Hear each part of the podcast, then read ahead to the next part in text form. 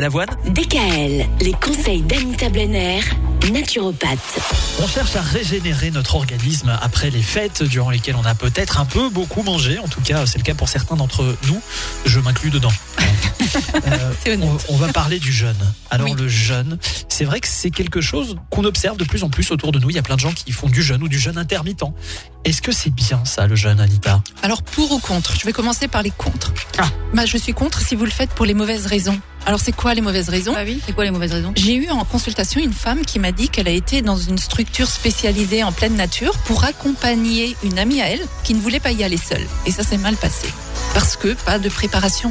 Alors, il faut déjà savoir qu'il faut une préparation psychologique pour y aller, bien savoir définir les besoins et motivations du futur jeûneur, et il faut également une préparation alimentaire une semaine avant, hein, avant de commencer le jeûne, et surtout savoir se réalimenter après le jeûne. Ah oui, ne pas faire n'importe quoi, même au risque de frôler la mort. Il y a un homme qui a fait un jeûne, et un de ses formateurs lui a dit qu'il pouvait manger ce qu'il voulait à l'issue du jeûne, et qu'il fallait qu'il écoute ce que son corps lui réclame.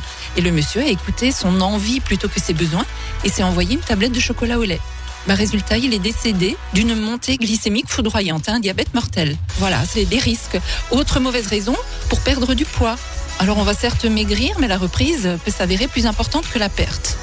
Alors pour, je suis pour si c'est votre décision et uniquement la vôtre. Faire un jeûne, c'est tout d'abord permettre à l'organisme de se détoxiner et surtout de se mettre au repos. Tous les organes émonctoires s'auto-nettoient et s'auto-réparent. Mais il est impératif d'être suivi, surtout si c'est la première fois.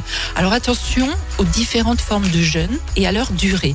Moi, je préconise quand même de toujours consommer des liquides, soit de l'eau ou des bouillons de légumes. On appelle hein, ce jeûne le jeûne hydrique. Et attention aux formes de jeûne sec que je ne recommande pas. Sans eau, sans, Sans rien. eau, sans rien. C'est vrai que sans eau, c'est peut-être un petit peu dangereux. C'est un peu même, violent. hein. Oui, c'est un peu violent. Mais vraiment pour mais- les avertis. il, il paraît quand même que de jeûner, ça aide euh, l'organisme parce que l'organisme se concentre énormément sur la digestion. Il passe beaucoup de temps dans la journée et ça permet de régénérer les cellules. Exactement, c'est vraiment un ensemble. On met l'organisme au repos. Là, c'est lui qui prend ses vacances. Tous les organes sont au repos et c'est vrai que ça peut faire du bien. Toujours pour les bonnes raisons. Il faut vraiment que l'intention vienne de vous. Oui, voilà, une vraie conviction Voilà. et euh, de, de vouloir bien faire et se pas sentir de- prêt, Oui, voilà. et pas le faire pour accompagner son mari ou sa copine. Mhm. Demain, on va parler d'une diète, pas n'importe quelle diète, la mono-diète. Qu'est-ce que c'est?